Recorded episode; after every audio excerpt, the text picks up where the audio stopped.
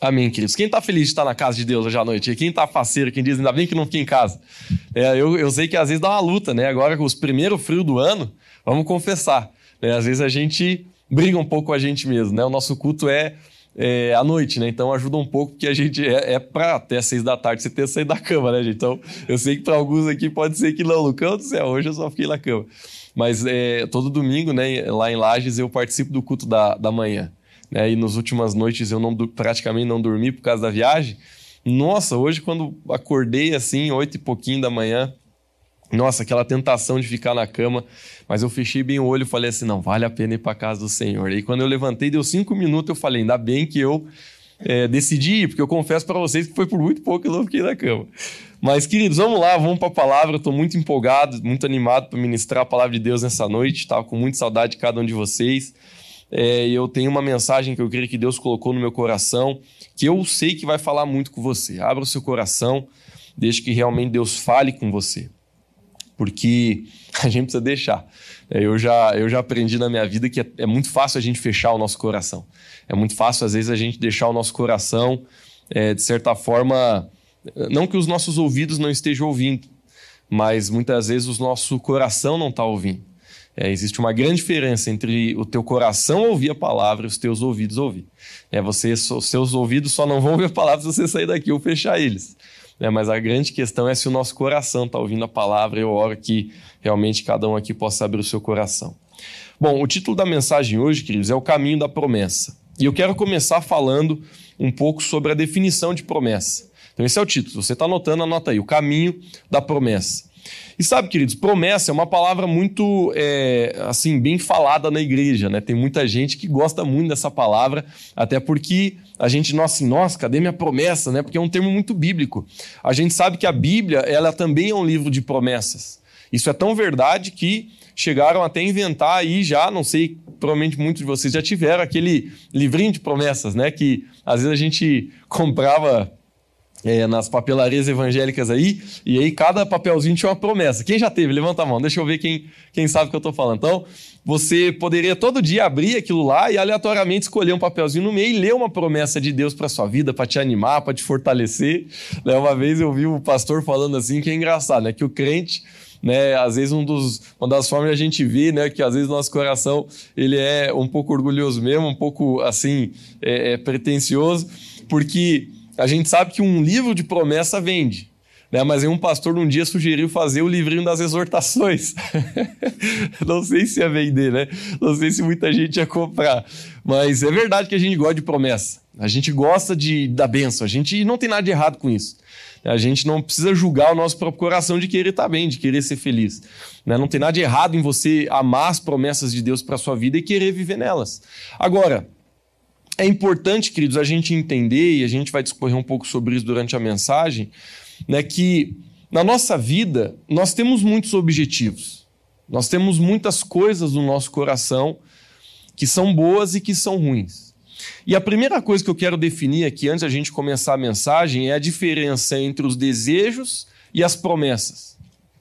Porque, deixa eu te falar assim, ó, Deus ele tem muitas promessas para a sua vida. Muitas delas, obrigado, Marciano. Muitas delas, muitas delas, provavelmente todas elas, estão na palavra de Deus, estão na Bíblia.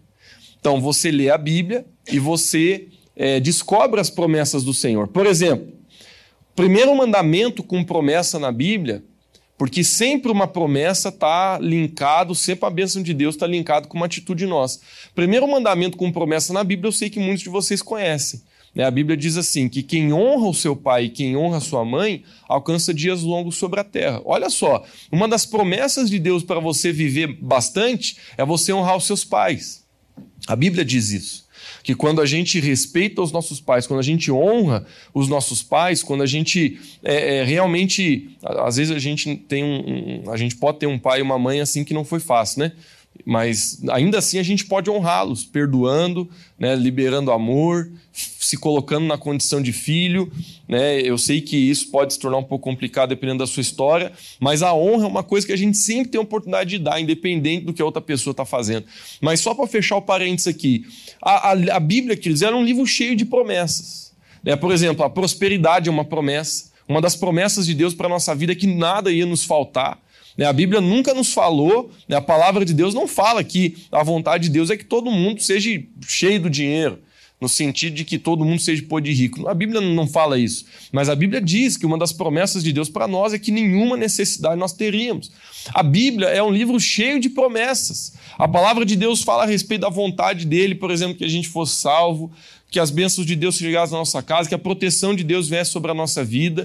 Por exemplo, Salmo 1, que é um salmo que eu amo muito, a Bíblia fala que Aquela pessoa né, que não anda no conselho dos ímpios, não se detém no caminho dos pecadores, não se assenta à roda dos carnecedores, antes o seu prazer está na lei do Senhor, nela medita de dia e de noite. Aí de repente a Bíblia no verso 3 começa a dizer assim: Ele será como árvore plantada junto à corrente de águas, que ainda que né, no seu tempo dê o seu fruto, a sua folhagem não murcha. Agora olha a promessa, e tudo que ele faz será bem sucedido.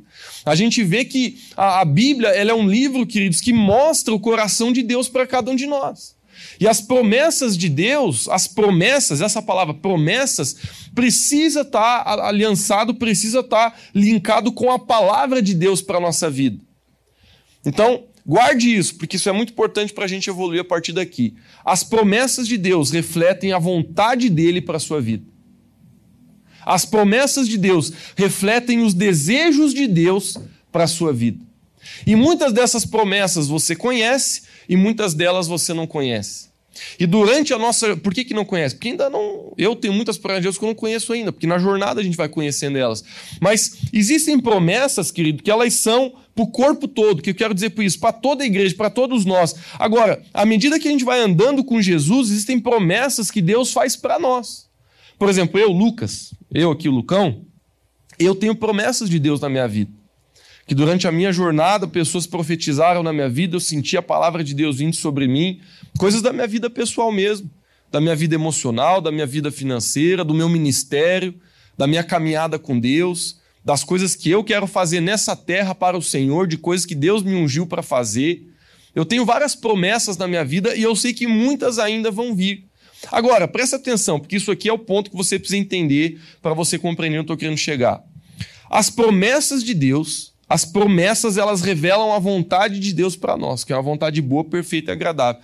Mas ainda assim, nós temos os nossos desejos.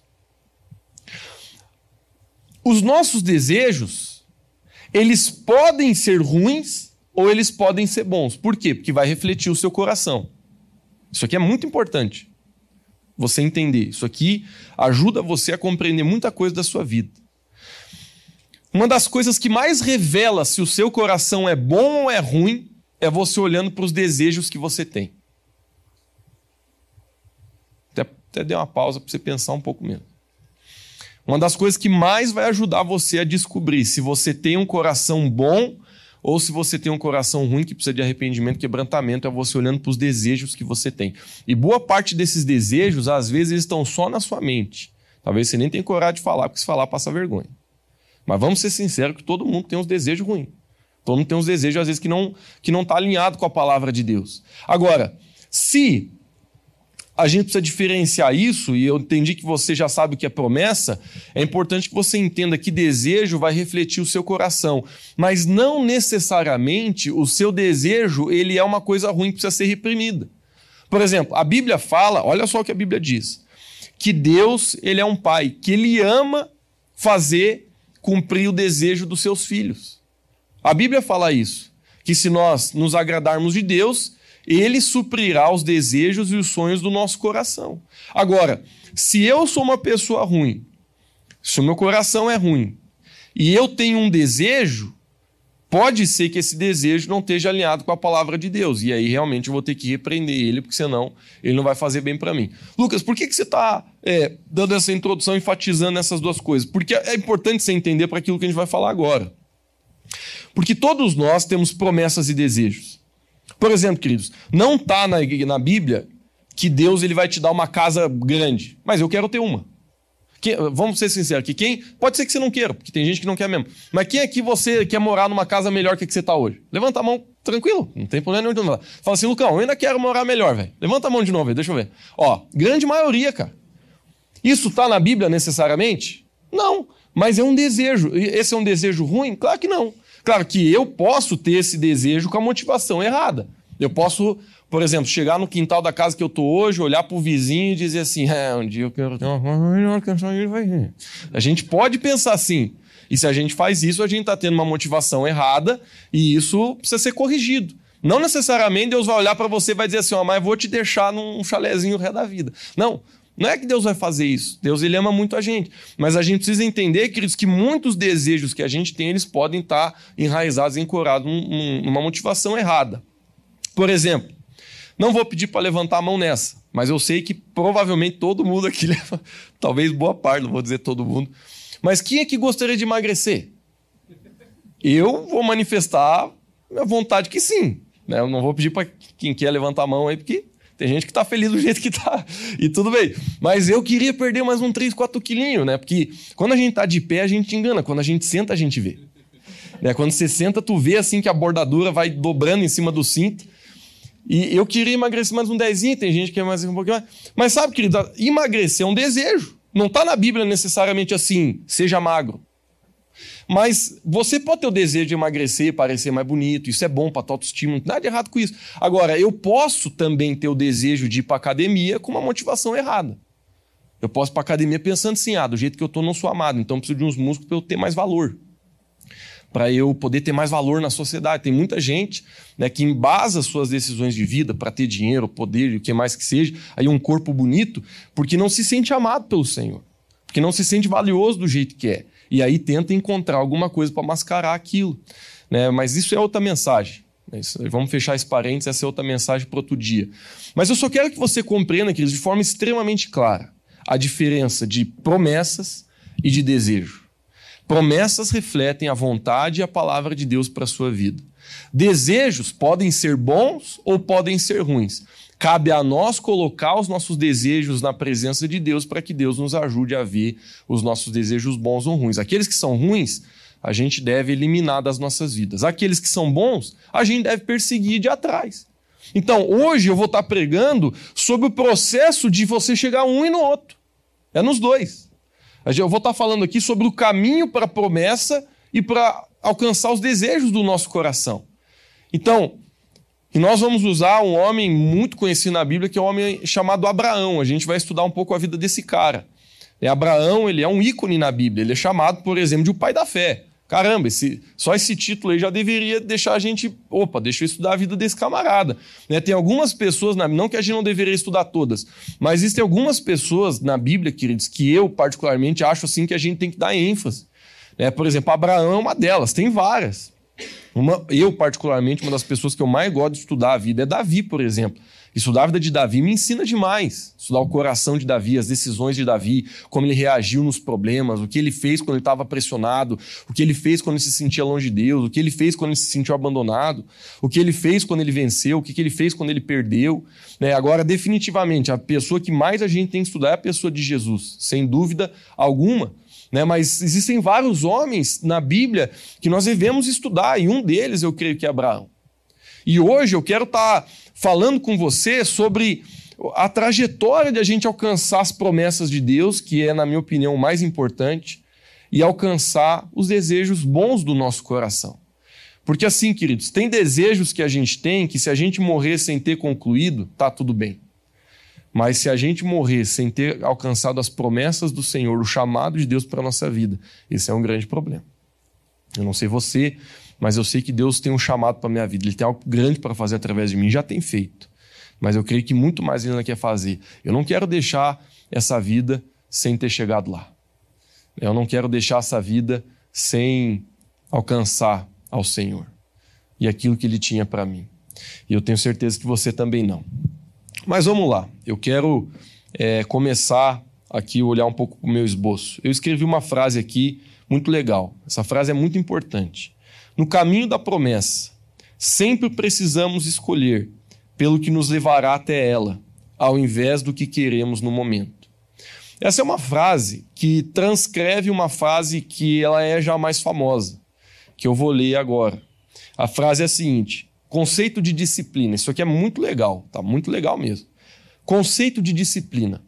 Disciplina é escolher pelo objetivo maior do futuro, ao invés de ceder pelos sentimentos e vontades do momento. Olha como essa definição é importante e como ela vai ajudar você no seu dia a dia. O que é disciplina? Disciplina é você aprender a escolher olhando para o objetivo maior do futuro, ao invés de ceder para os seus desejos e sentimentos do momento. Por exemplo, Lucas, eu quero ter uma, uma velhice com saúde. Esse é um objetivo que uma pessoa pode ter na vida, que é um objetivo muito bom. Hoje eu tenho vontade de comer coisa ruim. Eu tenho vontade de comer hambúrguer, eu tenho vontade de comer batata frita. Eu olho para uma salada, eu não tenho vontade. Então, agora, quando eu olho para aquilo, eu sei o meu, meu vontade de hoje. É mandar ficha no hambúrguer. Mas quando eu tenho um objetivo no meu futuro, eu digo não, eu vou cuidar da alimentação porque eu sei o que eu quero lá na frente. Eu dei um exemplo bobo de comida para agora a gente ir para uma coisa mais importante, não que não seja importante na saúde física, né? Mas, por exemplo, você quer ter um casamento saudável. Você quer ter filhos saudáveis. Você, por exemplo, acabou de casar, aí você já sente a tentação de trair sua esposa. Eu sei que antes de você dizer não para traição pelos motivos que eu vou falar, existem outros principais. Né? Primeiro é o nosso amor para com Deus, a nossa obediência e devoção para com Ele. Depois a nossa aliança para com a nossa mulher. Mas ainda dentro da equação, você pode adicionar isso. Você pode dizer, cara, eu quero que meus filhos estejam, tenham em mim um exemplo. Eu quero que minha família seja uma família de paz. Eu quero que a minha casa seja uma casa onde a presença de Deus está estabelecida. Eu sei o que eu quero amanhã, eu sei o que eu quero semana que vem, eu sei o que eu quero mês que vem e eu sei o que eu quero por resto dos anos que eu vou estar nessa terra. Então hoje eu vou me abster do meu desejo, da minha vontade desse momento. Por quê? Porque é da minha vontade mesmo lá. Aquela mulher está me olhando, eu vou. E a minha vontade está para ir. Mas eu vou dizer não. Por quê? Porque eu tô me. A Bíblia fala que o Espírito de Deus ele nos dá livre-arbítrio para não dizer não para o pecado e para dizer sim para a vontade de Deus. E a vontade de Deus vai nos levar para as promessas, vai nos levar para a felicidade, vai nos levar para a paz, vai nos levar para que eu e você possamos ser pessoas realmente completas. Mas a grande verdade, queridos, é que todos os dias, todos os momentos, nós estamos lutando contra desejos momentâneos que tentam nos afastar das nossas promessas, dos nossos objetivos de vida. Quer ver? Ó, todo mundo aqui tem um objetivo. Por exemplo, talvez você começou o ano dizendo assim, cara, esse ano eu vou trocar de carro, esse ano eu vou é, é, fazer isso, esse ano eu vou concluir esse estudo. Esse ano... Você pode ter objetivos bem naturais na sua vida, como todo mundo tem. Todo mundo tem objetivos naturais. Todos os dias você luta contra sentimentos momentâneos que tentam te afastar do seu objetivo. Todos os dias. Às vezes você está guardando dinheiro para fazer alguma coisa. De repente chega lá, aparece uma coleção nova lá numa vitrine da loja que você gosta. Você passa na frente e fala, poxa vida, mas essa blusa aí não tem como não comprar. Aí você vai lá, compra a blusa, tu fica um pouco mais distante do teu objetivo no final do ano. Então, eu estou dando exemplos extremamente simples, queridos, e nada espirituais, para que a gente daqui a pouco comece a falar do que realmente importa. Porque na vida, se eu e você não somos disciplinados, e eu vou voltar a dizer, eu espero que você nunca mais se esqueça. Disciplina é a capacidade de uma pessoa de decidir pelo objetivo maior, ao invés de ceder os seus, senti os seus sentimentos e aquilo e os seus desejos para aquele momento, para aquela hora que você está. Por exemplo, todos os dias, ainda mais nesse frio, né, você decide, como eu acabei de falar, vou para a igreja ou fico na cama. Vou buscar Deus fazendo emocional ou vejo um filme. Eu, tem, tem decisões que, que necessariamente nem é pecado. Não é pecado você ir ver filme, mas se você tem um objetivo em Deus, você quer crescer, tem muitos momentos, não todos, mas muitos momentos você vai dizer: não, hoje eu vou deixar de ligar a TV, hoje eu vou deixar de fazer tal coisa, porque eu sei que eu preciso buscar Deus, eu sei que tenho que ler a Bíblia, eu sei que eu tenho que orar, eu sei que tenho que priorizar as coisas de Deus. Então, se a gente entendeu a diferença de promessa e desejo, se a gente entendeu, queridos, o que é disciplina, Agora eu quero falar um pouco sobre a vida de Abraão, abrindo no livro de Gênesis, capítulo 12. E eu quero ler aqui a promessa que Deus fez para Abraão. A partir do verso 1 diz assim: ó, Ora, o Senhor disse a Abraão: Sai-te da tua casa, da tua terra e da tua parentela, e da casa de teu pai, para a terra que eu te mostrarei. Aí Deus continuou falando para Abraão: Olha só, e fartei uma grande nação e abençoar-te-ei e engrandecerei o teu nome e tu serás uma bênção. Então veja, foram três promessas que Deus fez para Abraão. Vou ler de novo. Eu vou fazer de você uma grande nação, eu vou te abençoar e eu vou engrandecer o teu nome e tu serás uma bênção. E no terceiro fala assim: E abençoarei os que te abençoarem, e amaldiçoarei os que te amaldiçoarem. Em ti serão benditas todas as nações da terra. Querido, só para você entender o contexto, nós estamos lendo o livro de Gênesis, capítulo 12, é o início da Bíblia. É o início da narrativa bíblica sobre a história humana. A gente acabou de ler, se você for ler o livro de Gênesis, acabou de sair ali de Adão, de uma galerinha, e tu já chega em, em, na história de Abraão. E aqui, queridos, a gente encontra, isso aqui nem Moisés não estava lá, Moisés está lá para frente, isso aqui é, é antes até da lei vir. E a gente encontra aqui Abraão tendo uma promessa em Deus. E só para você entender o contexto, né, essa nação que nasceu a partir da geração de Abraão ali, que ele teve um filho, que daqui a pouco eu já vou entrar, é que nasceu a nação de Israel. Quando você lê a Bíblia, o, o Velho Testamento todo é a história dessa nação de Israel, que era a nação que tinha uma aliança com Deus, que Deus tinha uma aliança com essa nação, que claro que hoje ela é uma representação da bênção de Deus sobre a igreja, né? Quando você lê o Velho Testamento, você está lendo como se Israel fosse a igreja de Jesus. Naquele tempo, não. Naquele tempo, realmente era uma nação escolhida e abençoada por Deus que veio da genealogia de Abraão. Isso aqui é só para você entender o contexto, caso você esteja perdido. Agora, veja, queridos. Deus ele fala isso para Abraão. Só que tinha um problema. Abraão não tinha nenhum filho. E agora eu quero que você preste atenção, porque o contexto vai ajudar você a entender a profundidade, a profundidade da mensagem. Abraão, queridos, ele tinha uma esposa. O nome da esposa se chamava Sara. E, e Sara, ela era uma mulher muito legal. Só que quando eles receberam essa promessa, eles já não eram novos, eles já não eram adolescentes nem jovens. A Bíblia fala que eles já eram mais velhos. Então, né, é, é difícil, né, principalmente para a mulher, ela ter um filho quando ela já está em idade avançada. E eles tentaram por vários anos e eles não conseguiam ter filho. Abraão né, e Sara estavam tentando há muito tempo, elas não conseguiam. Queridos, eu imagino o coração de Sara. Porque eu imagino o dia que Abraão chegou para ela e falou: Deus falou comigo, ele me deu uma promessa.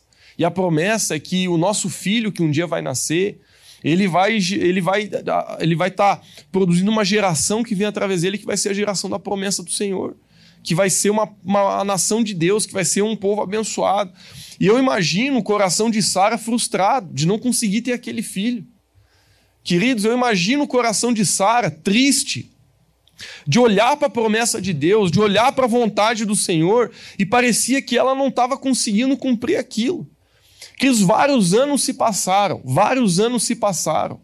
E de repente Sara, eu acredito, não, não vamos julgar ela, apesar de que ela cometeu um erro, não vamos julgar a mulher, mas ela cometeu um grande erro. Eu acredito que depois de tanto tentar, de tanto se frustrar, ela pensou: não pode, esse filho não vai sair de mim. Ela tinha uma serva que chamava Agar. E ela mesmo chegou para Abraão, seu marido, e deu uma ideia. Ela chegou e disse assim: Ô Abraão, negócio é o seguinte, a gente está tentando há muitos anos. E talvez ela falou assim, isso aqui não está na Bíblia, né? Isso aqui eu estou parafraseando, provavelmente aconteceu. Ela chega para Abraão e diz assim, Abraão, não vai dar certo. Promessa de Deus é muito grande, eu, eu, eu me sinto incapaz. A gente já está tentando há muito tempo e não está dando. Então faz o seguinte, toma Agar. Gera um filho nela.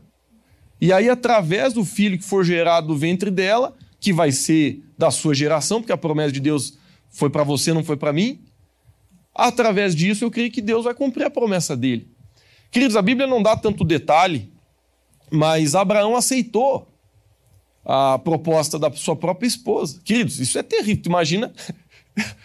eu já estou até vendo um sorrisinho na, na, nas mulheres aí você chegar para teu marido fazer uma proposta dessa. É, essa mulher estava desesperada. Essa mulher já estava num momento assim da vida dela que ela falou: rapaz, já, tamo, já fazia, sei lá, 10, 15 anos que eles estavam tentando ter aquele filho e não tinha jeito. Então, para ela fazer uma proposta desse nível para o marido, é porque ela já estava assim, muito frustrada, ela devia estar tá se sentindo um lixo. Ela estava, meu Deus, não sou capaz de gerar um filho. E ela deu essa ideia para Abraão, Abraão acatou, eles tiveram um filho, né? Abraão teve um filho realmente com Agar. Se não me engano, o nome dele foi Ismael. Queridos, se passaram vários anos e Deus falou um, com Abraão, dizendo, na verdade, Abraão procurou ao Senhor e ele falou assim: Deus, pode ser possível que a tua promessa se cumpra através de Ismael? E Deus falou para ele: Não, não foi isso que eu te disse. Você tem uma esposa, o nome dela é Sara. E o que eu falei para você é que essa promessa ia se cumprir através do seu casamento, da sua aliança. Queridos, aquilo eu creio que foi um choque para Abraão, porque Abraão achou que estava fazendo a coisa certa. Eu não acho que Abraão é, aceitou a proposta de Sara, entendendo que foi assim, nossa, é o demônio que está falando. Não, eu acho que ele achou que era uma ideia boa. E agora eu quero entrar num dos pontos. Todos nós temos objetivos na vida. E quando eu falo objetivos, eu quero que você lembre da palavra promessas e desejos. Nós temos objetivos que muitas vezes representam as promessas de Deus e muitas vezes representam desejos do nosso coração. E nós queremos concluir esses desejos, afinal de contas, é para isso que a gente é, vive praticamente nessa terra. Se não tivesse promessa de Deus, não tivesse desejo, era só Deus tirar nós daqui. Mas a gente tem, a gente sabe que Deus quer fazer algo através das nossas vidas, e a gente sabe também que Deus é um pai tão amoroso que ele quer que a gente seja feliz e até cumpra muitos desejos do nosso coração. A gente tem objetivos. E eu quero que você pense nesses objetivos agora. Ó, uma primeira pergunta: quais são as promessas que Deus tem para você? Se você diz assim, Lucas, sinceramente, cara, eu não sei. Tudo bem, provavelmente você esteja no início da tua vida com Deus, Provavelmente você até hoje assim era assim, talvez gostava de Jesus, era familiarizado com Deus, mas não teve uma vida com o Senhor mesmo, por isso você não conhece as promessas dele. Se esse é o seu caso, está tudo bem, não se sinta mal. Vamos buscar o Senhor que essas promessas vão começar a aparecer, não só as gerais da palavra, mas as específicas para a sua vida. Mas deixa eu fazer essa pergunta para você. Quais são as promessas que Deus tem para a sua vida? Talvez muitos aqui vão dizer, Lucas, eu, eu, eu creio que Deus tem um ministério para mim, que Deus quer que através da minha vida muitas pessoas sejam tocadas em Otacílio Costa. Talvez você diga assim, Lucas, eu uma vez Deus falou para mim que ele ia me usar muito para ajudar crianças, para ajudar mães, para ajudar pessoas com depressão. Lucas, um dia Deus falou para mim que eu ia ser usado para ajudar pessoas que estavam nas drogas. Lucas, um dia Deus falou para mim que eu ia ser pastor de uma igreja que ia edificar muitas pessoas. Lucas, um dia Deus falou para mim que um dia eu ia começar um ministério que ia fazer ajudar pessoas através do teatro. Lucas, um dia Deus falou para mim que ele ia me colocar nas escolas para ganhar as escolas, nas universidades para o Senhor. Queridos, eu não sei quais são as promessas que podem estar no seu coração. Talvez você já ouviu a promessa que você um dia teria uma família maravilhosa, com filhos maravilhosos, um marido, uma esposa do seu lado buscando a Deus. Talvez você não viu isso acontecer. Sabe que muitas são as promessas que nós podemos carregar. Eu gostaria que você pensasse em algumas delas agora. Quais são as promessas que você carrega no seu coração? Agora, se isso já não bastasse, eu queria também que você pensasse nos teus desejos. Que desejos que você tem? Pô, Lucas, eu queria concluir minha faculdade, queria comprar uma casa, eu queria pô, fazer uma viagem com meus filhos para tal lugar, eu queria poder é, realizar um sonho de infância, de ir em algum lugar, de fazer tal coisa, de ter tal profissão, de fazer isso, de fazer aquilo. Pô, Lucas, um desejo muito que eu tenho é que a minha família seja unida, a gente está meio desunido. Pense um pouco nos teus desejos agora. Agora, quando eu falo assim, todos nós temos objetivos, coloca promessa e desejo no mesmo pacote e vamos para frente. Cada um de nós, queridos, nós temos objetivos. E o título da mensagem hoje é o caminho para a promessa, ou seja, o caminho para a gente chegar lá. E a primeira coisa, com relevância, que eu quero falar, depois que eu comecei aqui a narrar a história de Abraão, é que sempre, quando nós temos promessas, desejos, quando nós temos objetivos, nós vamos ser tentados a fazer a coisa do nosso jeito. Queridos, olha, eu confesso a você que quando eu olho para a minha vida, quantas vezes eu já fiz isso? Só que, voltando para a história de Abraão, Abraão, ele aceitou uma proposta que nem veio dele, querido. Sinceramente, apesar disso não estar tá na Bíblia, eu posso, achar, eu posso pensar que ele até pensou isso, mas não teve coragem de falar para Sara. Mas quando Sara olhou para ele e falou assim: vamos resolver esse negócio de outro jeito, Abraão aceitou aquilo, mas não era a vontade do Senhor. E sabe, querido, muitas vezes na minha vida eu já fiz isso. E talvez eu e você, em algumas áreas da nossa vida, a gente esteja fazendo a mesma coisa que Abraão fez com Agar. Ele parou de acreditar no que Deus tinha falado para ele. E ele começou a tentar fazer as coisas do próprio jeito dele. Queridos, o objetivo era o mesmo. O lugar de chegada era o mesmo, mas mudou a trajetória. E muitas vezes, se a gente muda a trajetória, achando que a gente vai chegar no mesmo lugar, é que a gente se engana. Às vezes, por exemplo, você pensa assim: poxa, eu quero casar, vou fazer do meu jeito. Eu vou escolher a pessoa que eu quiser, eu não vou olhar para a palavra de Deus, eu não vou, eu não vou me submeter a Deus, eu vou andar do meu jeito no meu namoro, vou fazer o que eu quiser, vou andar do jeito que eu quiser. Às vezes você pensa assim: poxa, eu quero ter dinheiro, eu quero prosperar. Em vez de você tentar prosperar pelos caminhos de Deus, o que, que você faz? Às vezes tem, tem gente que vai lá, tenta jogar na loteria, achando que vai um dia ser rico jogando em loteria. Tem gente que lá no trabalho começa a mudar as coisas, começa a fazer coisa errada, vai fechar um caixa, em vez de fechar do jeito certo, fecha do jeito errado para ver se consegue é, ter um pouco mais ali naquele dia. Muitas pessoas querem dinheiro, mas para conseguir o dinheiro começam a adaptar, começam a mudar o caminho para chegar até lá.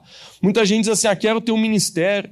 Ao invés de a, a, agir do jeito de Deus, em submissão, no pouco, para que Deus possa te colocar sobre o muito, começa a fazer as coisas do jeito errado, começa a, a colocar, né, usando o ditado, a carroça na frente dos boi, não entende é, fidelidade, não entende persistência, não entende perseverança, não entende processo. Ah, Lucas, mas já está na hora de eu crescer nessa igreja, já está na hora de Deus me dar aquilo que Ele me prometeu. E às vezes a gente começa a colocar, queridos, o carroça na frente dos boi.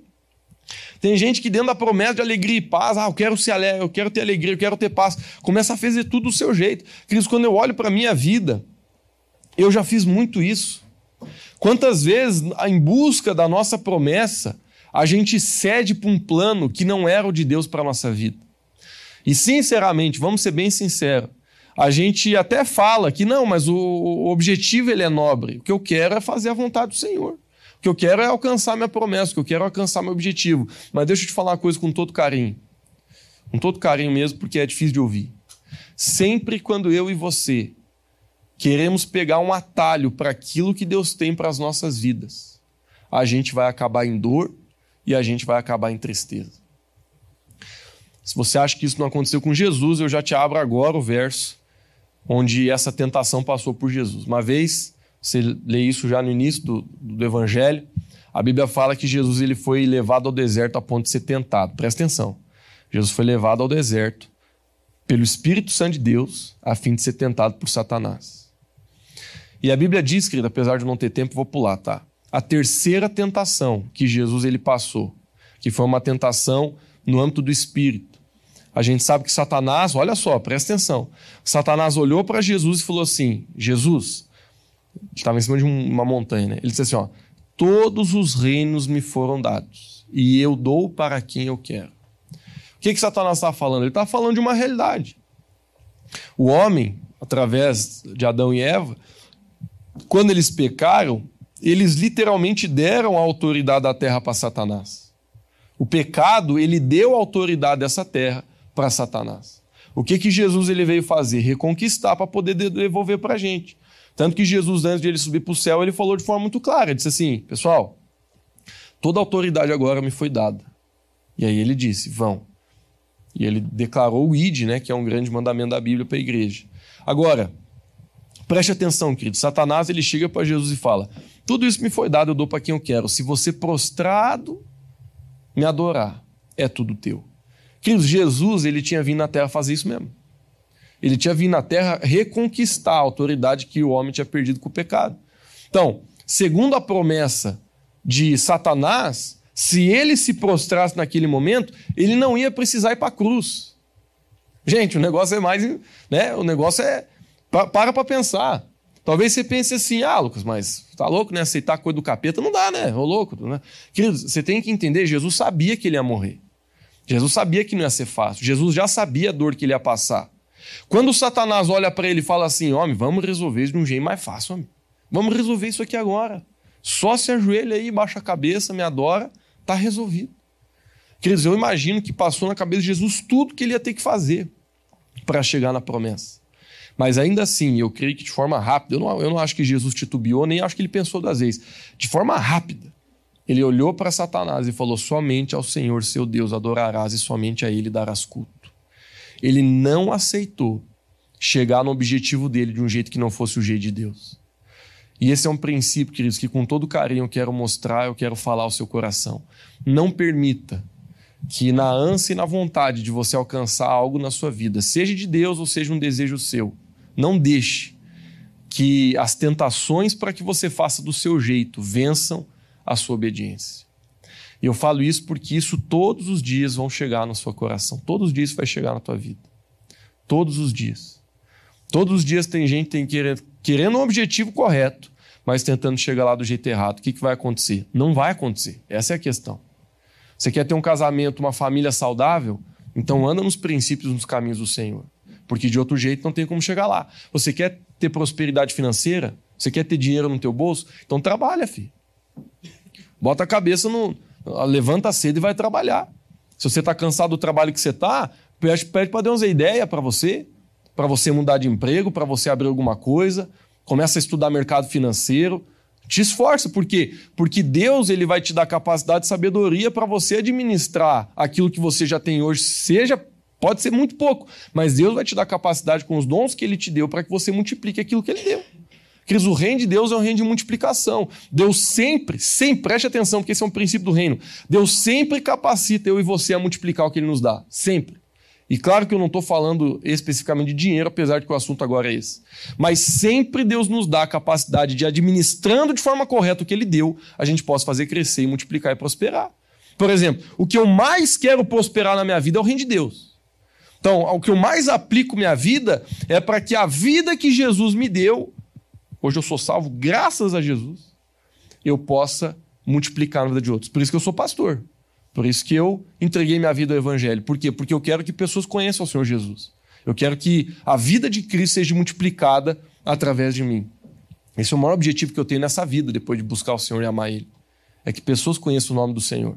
Agora, na minha vida financeira, eu também tenho responsabilidades. Então, com meu dinheiro, sempre quando eu recebo meu salário, eu penso: como que eu vou fazer esse salário crescer? Como que eu posso fazer esse salário é, render mesmo? Como é que eu posso administrar minha verba para que eu seja um cara próspero? É, tem gente que quando pega a grana na mão, a primeira coisa que pensa é como é que eu posso gastar. É, se você é uma pessoa que quer prosperar, quando o dinheiro cai na tua mão, você tem que pensar como que eu posso investir. É dois tipos de mentalidade totalmente diferentes. É, se você é uma pessoa que não quer crescer, você vai pensar em gastar. Se você é uma pessoa que quer crescer, você vai pensar em investir. Queridos, tudo na vida, tudo na vida é a forma que a gente pensa, é a forma que a gente quer andar e coordenar a nossa vida. Então, eu volto a dizer, porque esse é um princípio espiritual. Uma das primeiras coisas que Deus falou para o homem quando ele. Não, eu ia falar jogou, mas é uma palavra muito difícil. Quando Deus colocou o homem na terra, ele falou assim: ó, cresça e multiplique. Multiplicar é uma graça que Deus deu ao homem, que é uma graça que Deus deu a nós, para que a gente multiplique nessa terra. Multiplique a vida de Cristo, multiplique os nossos recursos, multiplique o amor, multiplique a paz, multiplique a alegria, multiplique o reino, multiplique. Deus quer que a gente multiplique. Mas se a gente não buscar fazer as coisas do jeito certo, em vez de a gente multiplicar, a gente vai subtrair. Por exemplo, um dos princípios de multiplicação, por exemplo, financeira, é a gente ser fiel ao Senhor nos nossos dízimos e ofertas. Querido, eu falo isso assim, com tanta, com tanta convicção, porque eu aprendi isso muito cedo. E essa é uma das áreas da nossa vida, vamos ser sinceros, que mais a gente tenta fazer que nem Abraão fez com Agar. Eu estou usando uma área para você extrapolar para o resto, tá? Porque se tem uma área que a gente vê com clareza é dinheiro. Eu só estou usando ela para que ela sirva como exemplo para outras áreas da sua vida. Mas, por exemplo, dinheiro. Se tem uma área, gente, que às vezes a gente quer fazer que nem Abraão e fazer do nosso jeito, é dinheiro. A gente pensa que, não, não, não, eu vou, Deus, deixa que eu sei como que eu mexo com o meu dinheiro. E do jeito que eu mexo, eu vou prosperar e crescer. E às vezes a gente pensa que fazendo aquilo a gente vai crescer, pois não vai. Eu aprendi muito cedo na minha vida o princípio do dízimo. Meu pai me ensinou muito novo. Porque, né, meu pai é pastor também, né? E eu lembro que mesmo não tendo salário, ele botava um dinheirinho na minha mão e ele falava, vai lá entregar. Às vezes eu confesso que a gente tinha a tentação de fingir que ia para comprar bala. Mas eu acho que a maioria das vezes eu entreguei. Eu acho que teve uma ou outra que eu comprei a bala. Mas era, era terrível, né, Porque a gente comprava a bala, parecia que a bala era do demônio depois. Porque eu pensava, olhava para a bala assim, parecia que. Mas, mas sabe, queridos, o que eu estou dizendo é que, graças a Deus, eu tive uma pessoa que me ensinou cedo o princípio do dízimo. Mas eu confesso para vocês, eu demorei para me tornar uma pessoa generosa. Porque eu tinha um pensamento dentro de mim assim, nossa, cara, mas na minha cabeça não faz sentido eu vou dar para prosperar.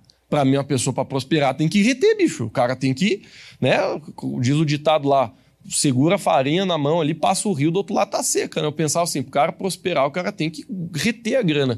Mas de repente, lendo a Bíblia, eu aprendi que uma das formas, que a forma de prosperar é ofertando, é sendo uma pessoa generosa. Aí eu comecei a estudar Jesus, estudar a Bíblia, as pessoas.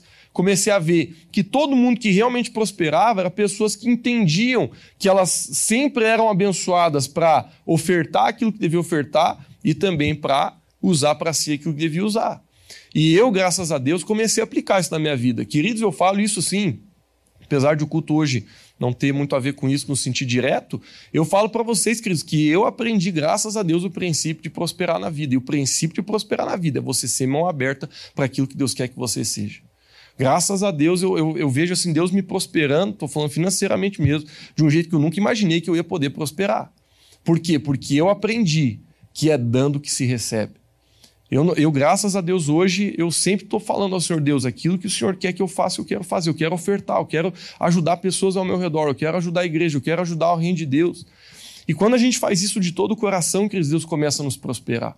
Mas eu estou falando isso para você de uma forma é, bem prática, para que você entenda um princípio maior, que é o princípio de fazer as coisas do jeito certo. Não deixar que as tentações do nosso dia a dia nos leve a buscar o nosso objetivo pelo caminho errado. Porque dinheiro é só uma coisa que a gente quer, mas dinheiro é ridículo perto das promessas de Deus para mim e para sua vida. O que mais a gente precisa ter temor para que aconteça é que as promessas de Deus se cumpram na nossa história. E se a gente é, deixar com que as tentações do momento entrem no nosso coração, a gente pode se acabar. Então, esse é um ponto que eu quero que você guarde no caminho para a sua promessa, você sempre vai sentir a tentação de fazer as coisas do seu jeito, ao invés de fazer do jeito de Deus. A gente sabe, queridos, que Abraão, ele acreditou no Senhor, eu creio que ele até talvez quebrantou muito seu coração quando ele entendeu que não devia ter feito aquilo que ele fez. E a gente sabe, a Bíblia também não conta com uma riqueza de detalhes muito grande, mas Abraão, em obediência ao Senhor, ele entendeu que o filho que ele teve com Agar não cumpriria a promessa, e ele olhou para Sara e falou: Sara, a gente errou, a gente não deveria ter feito o que a gente fez, mas graças a Deus que Deus ele está agindo de misericórdia para com nossas vidas, ele está nos dando mais uma chance. Então, o filho que vai nascer do seu ventre vai ser o filho da promessa. E se Deus falou, vai acontecer. Queridos, alguns anos depois, realmente, né, Abraão ele engravidou Sara, Sara teve um filho. Esse filho foi chamado de Isaac. E esse menino cresceu, e eu imagino eles crescendo, queridos, com alegria, né? Eu imagino Sara, quando ela concebeu Isaac, de ela falar, graças a Deus eu consegui algo que era impossível. Queridos, eu acho, sinceramente, que né, Sara talvez foi a mulher mais velha na história a ter um filho, porque não tem um registro de uma mulher que teve filho com praticamente quase 100 anos de idade que ela tinha quando teve Isaac. Então, ela teve esse filho, imagina a importância que era esse cara para a família. Meu Deus do céu! Gente, nasceu um sobrinho meu lá, o nome dele é Benjamin Juda. Nossa, a importância que tem aquele piá na nossa família hoje, cara. Eu olho para ele e eu digo, mas graças a Deus por desse piazinho aí, porque traz uma alegria para casa. Quando ele tá com a gente, assim, uma alegria. Dificilmente tem briga quando o piá tá perto. Dificilmente tem discussão, tem problema quando o menino está perto, porque é uma alegria total. Sabe, virou uma coisa tão importante para nossa família. E é só meu sobrinho, imagina quando tiver meus filhos, meu Deus do céu. Né? Faz barulho no culto, a gente não repreende, a gente não fala, porque, meu Deus do céu, é a alegria de ter o filho ali. Agora imagina para Abraão, imagina para Sara o que, que era Isaac. Eles não olhavam para ele só com a satisfação pessoal de dizer conseguimos o nosso filho, mas eles sabiam que aquele menino era importante para o contexto de toda a humanidade. Porque debaixo da promessa que Deus tinha feito para Abraão, para aquele menino, tudo que Deus queria fazer partiria daquela família. E agora é que vem o nó na nossa cabeça. Porque lá no capítulo 22, Deus ele fala com Abraão de novo. Cris, olha só que doideira. Isso aqui é doideira. Isso aqui é uma coisa assim que se você parar bem para pensar no que aconteceu, tu, tu fica um pouco, um pouco desnorteado.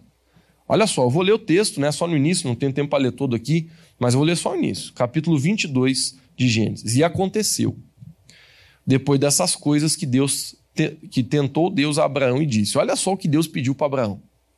Abraão, ele respondeu: Eis-me aqui, Senhor. E ele disse: Toma agora teu filho, teu único filho Isaque, a quem amas e vai-te à terra de Moriá. E oferece-o ali em holocausto sobre um, uma das montanhas, que eu te darei. Que sentido que tem isso aí, homem? Vamos ser sinceros, pessoal, que sentido que tem? Já foi uma novela de 20 capítulos para o homem ter esse filho. Já tinha lutado que, que, que, que nem está contado ali de forma detalhada para os homens ter esse, né, para Abraão e Sara conseguir ter esse menino. Toda a promessa de Deus está debaixo dele. De repente, Deus chama Abraão e diz assim: Então, sabe, Isaac? Sei, senhor. Nossa, Isaac é o troféu da nossa vida. Pois é, pega esse menino, leva para um dos montes que eu vou te mostrar, e lá você vai oferecer ele em sacrifício para mim. Cris, eu fico imaginando assim, apesar de que agora eu vou usar um pouco de figura de linguagem. Os caminhos de Deus, eles não são os nossos caminhos. Por isso que é tão importante buscar o Senhor. Por isso que é tão importante a gente orar, por isso que é tão importante a gente estar na presença de Deus. Uma vez eu vi um pastor pregando sobre o motivo de Jesus ter feito uma vigília antes de, de, de descer o monte e escolher os discípulos. Eu achei aquela mensagem muito legal, marcou muito minha vida. Que você sabe que Jesus, né, o texto bíblico relata que um dia antes de ele escolher os discípulos, ele fez uma vigília, praticamente nem dormiu. A Bíblia fala que Jesus ele subiu no monte e orou a noite inteira, cara. Aí no outro dia cedo ele desceu o monte e aí a Bíblia começa a narrar ele escolhendo a galera. E esse pastor ele falou assim: "Eu quero sugerir para você que Jesus ele ficou aquela madrugada inteira porque ele sabia que no outro dia ele não poderia escolher pela sua própria capacidade, mas ele tinha que decidir pela capacidade de Deus. Sabe, Cris, eu fecho parênteses aqui para te, te valorizar nesse princípio. É tão importante a gente buscar Deus, ler a Bíblia, se aproximar do Senhor. Por quê? Porque isso vai nos capacitar a escolher na nossa vida com o coração de Deus, a fazer as coisas com o coração de Deus. E às vezes na nossa jornada, a gente vai precisar de discernimento para entender os caminhos do Senhor. Cris, a gente sabe que a gente fica tranquilo porque a gente conhece o final da história. Por isso que, é, pelo menos eu acho que você conhece, né? Você sabe que Deus, ele não fez no final deu é, Abraão matar o seu filho. Né? Deus supriu lá um. Já, já conto para quem não conhece a história, mas resumindo, né? Para meio de vocês, vocês sabem que a história é. Ah, tava, era só uma pegadinha do malandro. Mas, querido, preste atenção. O que que passaria na sua cabeça se você estivesse no lugar de Abraão e Sara? Não ia dar uma, não ia, não ia, não ia assim, juntar os, os, os fios, como diz? Nossa, Senhor, não estou entendendo. A gente está há anos nessa novela, essa é a promessa, esse é praticamente o objetivo de a gente estar tá vivo hoje, essa promessa concluir. Agora o Senhor vai abortar tudo. Mas sabe, queridos, uma coisa que eu aprendi na minha vida: se você tem certeza que Deus falou, tenha segurança de que esse é o melhor caminho para você.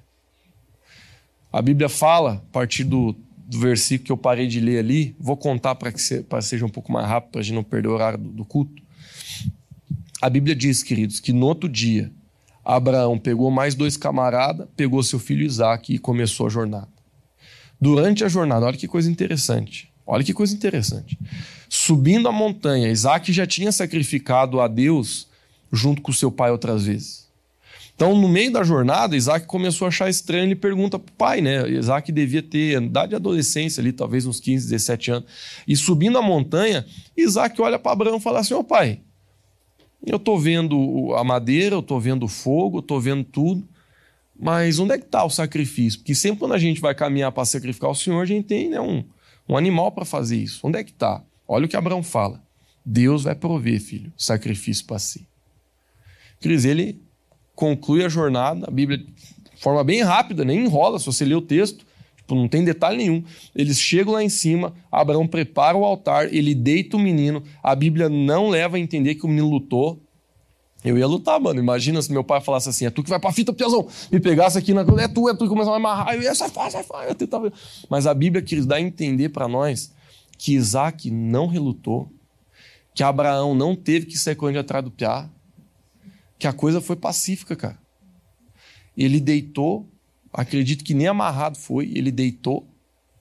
E a Bíblia diz, queridos, que Abraão ele pegou, a Bíblia chama de cutelo, mas é uma grande faca, ele levantou a faca para descer no coração do menino.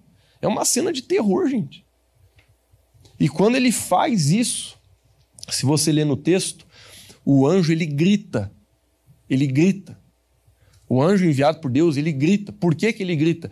Porque eu acredito que Abraão ele estava ele tava tão no veneno para fazer aquilo, na vontade, que se o anjo não apressa a última largar, o último passo ali, ele podia ter feito onde ele chegar.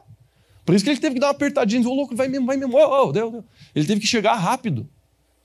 Por quê? Porque Abraão, ele estava convicto de obedecer ao Senhor. Agora, queridos, tem um texto no livro de Hebreus, eu devia ter pego a referência para mostrar para vocês, mas tem um texto no livro de Hebreus que é lindo. O livro de Hebreus, no Novo Testamento, isso, né, até Jesus já tinha subido ao céu nesse tempo, foi milhares de anos depois que isso aconteceu. Tem um texto no livro de Hebreus que está falando dos heróis da fé. e tem uma hora que está falando de Abraão. E nesse texto de Hebreus, o apóstolo Paulo escreveu assim: ó, que Abraão. Olha só a nota que o apóstolo Paulo coloca sobre Abraão ali, sendo inspirado pelo Espírito Santo. Tendo convicção que Deus poderia ressuscitar o seu filho dentre os mortos, obedeceu ao Senhor. Por que, que Abraão levantou tão rápido aquele facão para descer no piá? Porque ele sabia que se Deus falou, Deus ele vai dar um jeito de cumprir. Queridos, por que, que Abraão é chamado o pai da fé? Porque poucas vezes na Bíblia a gente encontra um homem com a fé que esse homem teve, cara. Então presta atenção, porque é importante você prestar atenção nesse detalhe. Abraão, ele tinha tanta confiança no coração de Deus que absolutamente nada, presta atenção, nada poderia mudar o que Abraão pensava do Senhor, nem o que Deus mesmo falasse. Abraão, ele olhava para Deus, ele sabia: tu é bom, tu não é mentiroso, tu é verdadeiro, você me ama, as coisas que você quer para mim são o melhor, tudo que você falar, eu vou abraçar, eu vou obedecer, eu não vou questionar, mas eu vou obedecer. E o que era de mais precioso para Abraão, Abraão não negou. Era o seu próprio filho. Ele levantou o facão para matar o piá. O anjo chegou rápido e falou: Abraão, agora Deus sabe que você é um bicho velho pelo duro. A Bíblia fala que o anjo diz: Deus provou seu coração. E agora Deus sabe que você é de verdade mesmo. Aí ele falou: Não mate o seu filho, Deus vai prover sacrifício. De alguns segundos apareceu um animal ali enroscado numa planta e Deus falou: é, O anjo falou: É esse que vai sacrificar. Ele tirou o menino, terminou o sacrifício com aquele animal. Mas sabe, queridos, onde é que eu quero te levar? Qual que é o princípio que eu quero te levar?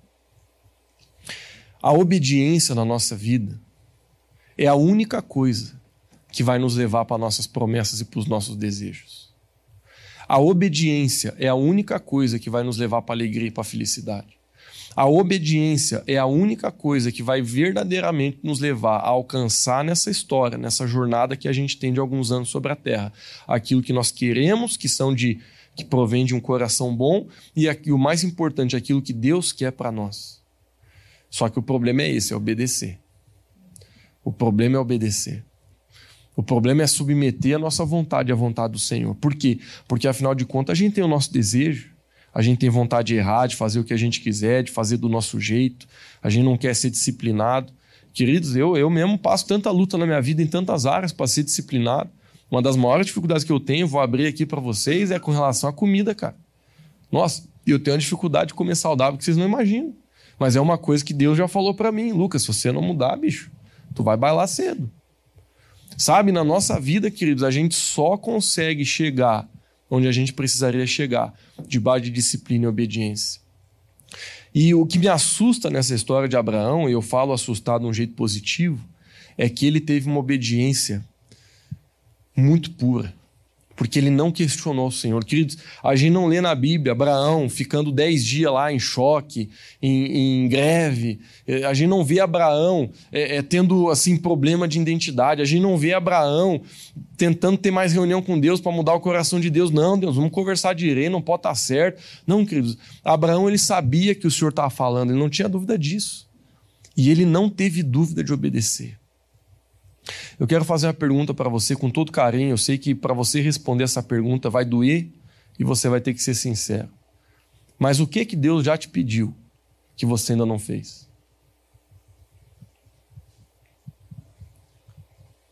O que que Deus já te pediu que você ainda não fez? Talvez você pode pensar numa coisa simples. Poxa, Deus pediu para eu pedir perdão para meu pai. Até hoje eu não fui, Lucas. Lucas, Deus pediu para eu mudar o meu cotidiano. Até hoje eu não mudei. Deus pediu para eu me aliançar na igreja de uma forma verdadeira. Até hoje não me aliancei. Deus pediu para eu me envolver no ministério. Deus pediu para eu ler a Bíblia. Deus pediu para eu orar. Deus pediu para eu largar um pecado. Deus pediu. Eu não sei o que, que Deus te pediu, mas eu sei que se você deixar, Deus ele vai falar várias coisas que eu e você precisamos fazer. Não porque Ele quer nos controlar, mas porque Ele sabe o que é melhor para nós. E a gente não sabe o que é melhor para a gente, pessoal. Olha, eu falo isso com todo carinho, não quero te ofender, mas eu e você, a gente não tem sabedoria para conduzir nossa vida. A gente não tem sabedoria para conduzir nossos relacionamentos por nós mesmos. Por nós mesmos, a gente não tem condição de lidar com o nosso dinheiro. Por nós mesmos, a gente não tem condição de lidar com o nosso tempo. E a pergunta, talvez mais importante da noite, é essa: O que, que Deus já pediu e que eu e você ainda não fizemos? Sabe, queridos, eu estou finalizando a mensagem, mas, por exemplo, eu vou falar de uma coisa que Deus me pediu e que eu ainda estou trabalhando nisso, confesso que ainda não cheguei lá. Deus pediu para eu mudar a minha disciplina com o meu corpo, com o que eu como, com o exercício físico. Eu senti Deus falando isso para mim. E é uma coisa que eu confesso a vocês que ainda não manifestei na plenitude aí o pedido de Deus. Melhorei, mas não manifestei ainda não. Agora,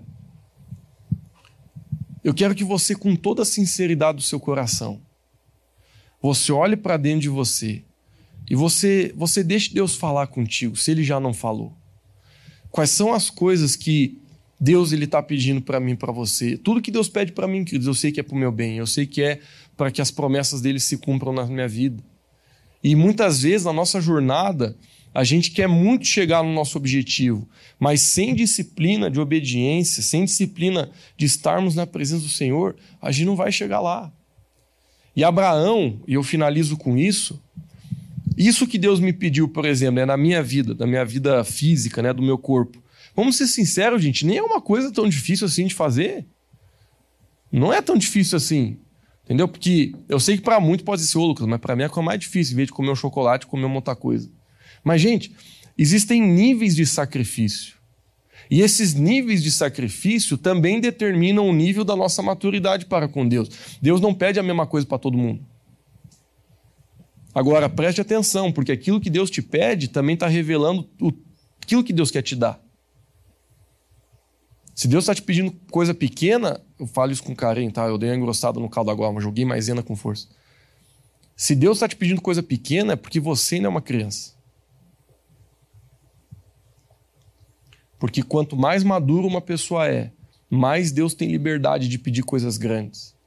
Por quê? Porque Deus quer levar aquela pessoa em lugares muito mais altos. Tem gente, eu falo isso com todo carinho, não se ofenda, tá? Não se ofenda. Mas tem gente, por exemplo, que quando se converte, o que, que Deus pede? Cara, você tem que entregar essa amizade aí para mim, porque não tá fazendo bem. Aí a pessoa vai lá, eu tenho que me afastar dessa pessoa aqui, porque essa pessoa tá me levando para mau caminho. É um sacrifício? É um sacrifício. Mas olha o tamanho do sacrifício. Uma coisa pequena, poxa. Tem gente que já se escandaliza com uma coisa pequena que Deus pede. É, tem gente que, inclusive, não vem para a igreja por causa disso. Uma vez um camarada chegou para mim e falou assim: Ah, Luca, eu não estou querendo me entregar muito para Jesus. Eu, por quê? Ah, porque se eu parar de se eu começar a ir para Jesus, eu vou ter que parar de beber. Eu olho para a pessoa e digo assim: nem venha mesmo, porque você não entendeu o que é o evangelho. Não venha mesmo. Você só vai ficar fedendo aqui, gastando lugar. Porque se você tem dificuldade e achar que você parar de beber, por exemplo, é um sacrifício muito grande para você começar a servir aquele que morreu por você numa cruz, você nem entendeu o que é o evangelho. Você nem, nem passou pela sua cabeça no que é o Evangelho de Jesus Cristo. E esse é o problema de muita gente. Queridos, eu finalizo com isso. Deus, Ele não quer ver a gente mal, bem pelo contrário, Ele quer ver a gente bem pra caramba. Porque eu sei que traz um choque para você, né? Porque muita gente olha essa história de Abraão e começa, né, se não conhece Deus, começa a pensar até coisa ruim de Deus. Começa a achar que Deus está querendo tacar o terror na vida de Abraão. Isso é coisa que se peça para alguém, poxa vida. Da onde que isso é coisa que se peça para um pai que mate o seu próprio filho? Vai... Como, é, como é que um homem se recupera de matar o filho, pô? Eu sei que se você não tem discernimento, sabedoria, você pode olhar para essa situação, você pode entrar em choque. De dizer como que Deus pediu para Abraão matar o seu filho, não faz sentido. De um homem que, né, uma pessoa, um ser, né, que se diz ser amor, pedir para um pai matar um filho. Se a gente não tem entendimento, a gente vai para esse lado mesmo. Mas quando a gente tem compreensão, quando a gente tem entendimento, a gente entende a beleza dessa história. Queridos, essa história não é sobre Deus querer testar um homem como alguém testa um carro. Essa história não é sobre Deus estar tá entediado lá no céu e querer ter um pouco de diversão na terra, não. Essa é a história de Deus, de um pai que ama tanto o seu filho, que ele precisa desenvolver o seu filho para que o seu filho seja capaz de chegar no lugar que ele precisa chegar. Esses dias a minha mãe, eu acho que ela estava sendo um pouco irônica. Ela chegou e falou assim: É, você sabe como é que faz as. Os, os, como é que é os, os falcão, os gavião? Ela falou assim: quando elas precisam que o filho aprenda a, a voar, elas mesmo empurram do ninho. Eu acho que ela quer que eu saia de casa. Aí ela falou isso pra mim, ela disse assim, os galvões, eles mesmo empurram. E é incrível, assim, ó, que não tem medo que morra. Porque na jornada ou, ou aprende a bater as asas, filho, ou vai bailar. Aí até, né, o gavião vai lá, pode pegar, né, pega a criança, não deixa morrer. Mas, querido, a minha mãe tentou me ensinar de um jeito meio estranho isso aí. É que muitas vezes o amor de um pai, ele vai se manifestar não através de botando uma, um prato na frente, mas através de dizendo, vai lá pegar o teu. E muitas vezes a gente não entende que o amor verdadeiro é o amor que desenvolve a gente, ao invés de fazer aquilo que a gente quer. Não é verdade isso aí, poxa?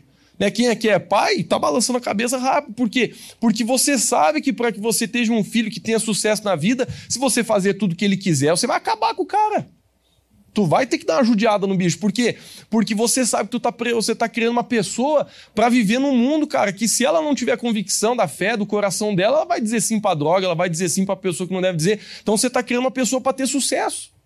Deus, ele quer que você tenha sucesso. Deus quer que você cresça. Deus quer que você seja uma pessoa grande dentro de você. Por isso, a jornada de Deus para as nossas vidas, para as nossas promessas, muitas vezes vão nos judiar. Muitas vezes vai ter sacrifício. Muitas vezes a gente vai ter que entregar coisas para o Senhor mesmo, gente. Muitas vezes você vai ter que se entregar ao Senhor. E agora eu estou né, jogando as maizenas para acabar aqui a mensagem, mas eu sei que para muitos aqui, Deus está pedindo coisas grandes para você e você não está entregando ao Senhor. Você está mantendo a tua vida do jeito que ela está e você não está entregando ao Senhor aquilo que você precisa entregar. E por causa disso, tua vida está extremamente superficial com Deus, com a igreja, com o teu ministério. Você não se aprofunda no teu chamado, você não se aprofunda no que Deus tem para ti. Porque ao invés de você entregar o que Deus está pedindo, você está protelando, você está enrolando, você está deixando que isso aconteça no futuro. Queridos, o que mais me assusta nessa história, uma das coisas, porque tem várias coisas que me assustam nessa história, mas uma, uma das que me assusta é que Abraão no outro dia já foi.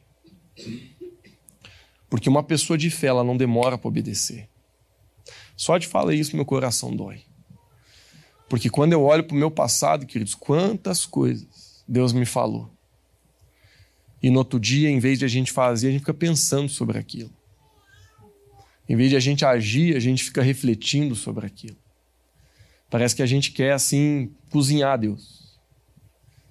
E desse jeito, a gente vai tentando manipular nossa própria história. Mas o problema é que a gente, no final das contas, não vai conseguir chegar no lugar que a gente precisava chegar.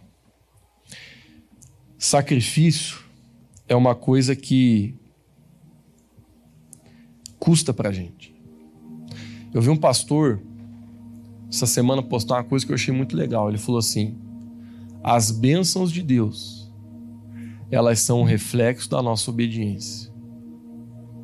Tem muitas pessoas que elas acham que a bênção do Senhor é uma coisa que já está, vamos dizer assim, determinada sobre mim, sobre você. Isso não é verdade.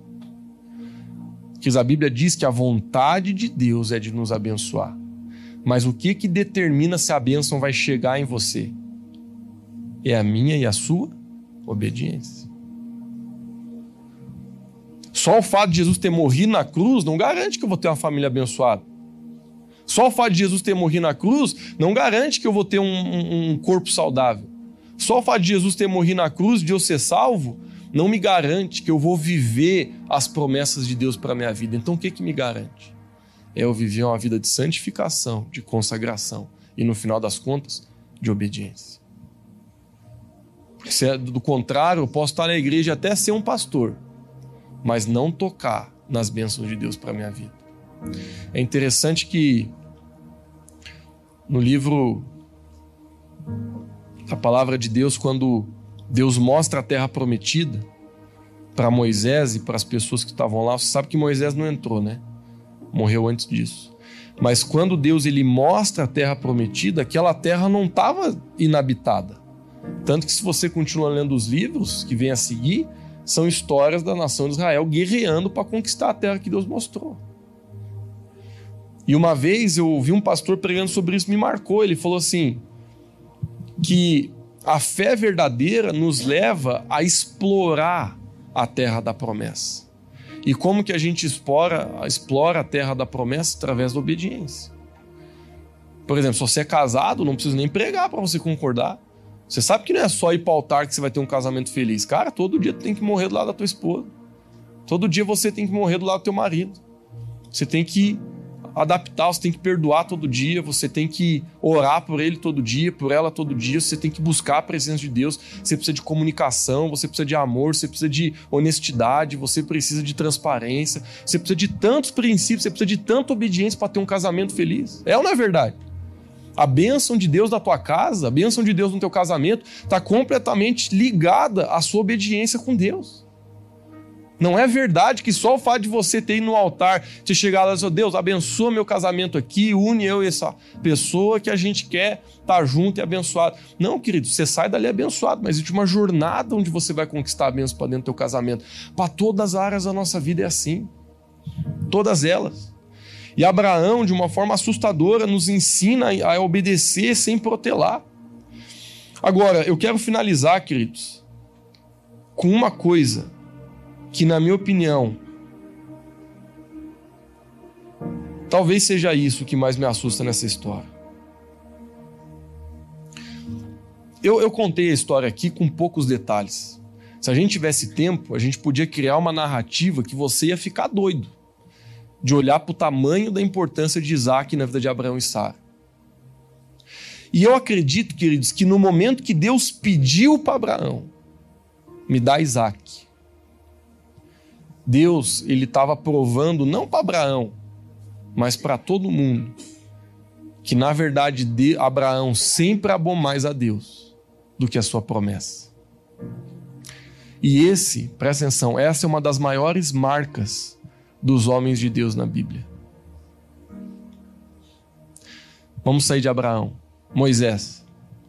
Moisés recebeu uma promessa. Ele falou: "Você vai ser usado para que todo, para que o teu, para libertar o teu povo, e você não vai só libertar o teu povo, mas você vai levar esse povo para o lugar que se chama Terra Prometida. Queridos, a Bíblia fala que por 40 anos eles ficaram no deserto. Gente, eu não tenho 40 anos. A Bíblia diz que por 40 anos eles ficaram caminhando no deserto até o dia que Deus olhou para Moisés e falou: Moisés, essa é a terra. Em outras palavras, aquilo que por 40 anos vocês caminharam procurando, hoje é o dia de você olhar para a terra. Você consegue entender a importância disso, queridos? A gente não consegue, a gente tenta, mas não consegue. Mas de repente Deus teve uma ideia. E a ideia de Deus, porque Deus estava um pouco entristecido com algumas coisas do povo, Deus olha para Moisés no momento antes disso, ele diz assim: Moisés, o que eu falei está de pé, a minha promessa está de pé. Tudo que eu disse, eu não vou mudar um pio, não vou mudar um tio, não vou mudar uma vírgula. Mas eu não vou mais com vocês. Meus anjos vão, a bênção vai, o maná vai continuar caindo, o fogo vai continuar aquecendo vocês à noite, mas eu não vou mais. Sabe o que, que Moisés fez? Ele olhou para Deus e falou assim: Não me faça Sai desse lugar se a tua presença não for comigo. Em outras palavras, Moisés olhou para Deus e falou assim: Deus, eu já andei tanto contigo que para mim o mais importante não é onde eu vou estar, mas é com quem. E a minha, a minha vida hoje é estar com você. Em outras palavras, nenhuma promessa, por maior que ela seja, ultrapassa o teu valor na minha vida. Se a gente olhar para outros homens de Deus, vários deles apresentaram a mesma coisa. Davi foi um deles. Davi, eu, eu sou tentado a continuar falando, tá, Cris? Desculpa, eu sei que eu tenho que acabar pelo horário. Mas Davi, ele tinha a promessa de se tornar rei de Israel. Olha que promessa legal. Mas de repente, no determinado momento da jornada dele, ele foi começou a ter muito seguidor no Instagram lá no reino. E aí Saul ficou com raiva dele e foi de atrás para matar, porque as meninas menina tudo tava louco em Davi. Elas estavam cantando música de Davi, tá lá no Tabi, só tu lê. E ele, e ele acendeu uma inveja contra Davi, quis matar ele, foi de atrás com o exército. Davi teve que fugir. Davi ficou anos fugindo. Mas quando você lê as histórias de Davi nesse processo doido de ele ter que fugir do seu próprio rei, da pessoa que ele admirava, você encontra Davi com o coração correto diante de Deus, até diante de Saul, honrando a vida dele. Em outras palavras, querido, Davi, ele não mudou o que ele pensava de Deus porque Deus não estava mais dando, aparentemente Deus não estava mais dando o que ele esperava. Sabe que eu falo isso com carinho? Mas sabe qual é um dos problemas nossos? É que a gente sempre está definindo Deus pelo aquilo que a gente está recebendo ou não dele. Eu sou pastor e eu não estou falando que eu nunca caí nessa, nessa armadilha. Mas quantas pessoas eu já recebi aqui na nossa igreja que só porque ela perdeu o emprego, ela já começa a achar que Deus não gosta mais dela assim. Só porque aconteceu alguma coisa na vida dela, ela já começa a duvidar se Deus realmente está do lado, se realmente Deus ama. Se Deus é realmente aquilo que falo na igreja que é. Quantas pessoas eu já tive que aconselhar e tentar ajudar a levantar na fé que estavam machucadas com Deus só porque aquilo que elas esperavam não aconteceu. Mas quando eu leio a Bíblia, eu encontro homens que, independente daquilo que Deus estava fazendo acontecer, dando, tirando, independente do que Deus estava direcionando, eles sabiam quem Deus era. E o meu convite para você nessa noite é que eu e você possamos ser como essas pessoas que a gente possa colocar no nosso altar, seja o que for que Deus está pedindo. Porque, queridos, eu não sei o que Deus está pedindo para você, eu sei o que Ele está pedindo para mim. Eu sei. Não vou falar aqui porque eu não preciso, são coisas pessoais. Mas eu sei o que Deus está pedindo na minha vida. Eu sei de coisas que eu tenho que fazer. Eu sei de posturas que eu tenho que ter. Eu sei de coisas que eu tenho que abandonar. Eu sei de situações que eu preciso mudar. E eu tenho certeza que se você abrir o seu coração, você vai encontrar Deus trazendo sabedoria para você, dizendo: Lucas, faz isso. Dizendo o teu nome e dizendo: Ei, entrega isso para mim. Entrega isso, eu sei que pode doer, mas entrega, entrega. E todas essas coisas, querido, se você olhar, tem a ver com o nosso ego, tem a ver com a nossa vontade, tem a ver com o nosso jeito de fazer as coisas. Que se a gente não colocar no altar, não vai funcionar. E perceba, a vontade de Deus não é tirar de você o que você ama. A vontade de Deus é consertar o teu coração. O objetivo de Deus em pedir Isaac para Abraão nunca foi que tirar Isaac de Abraão. Tanto que ele deixou mas foi consertar o coração de Abraão, para que ele pudesse decolar num outro nível na vida dele.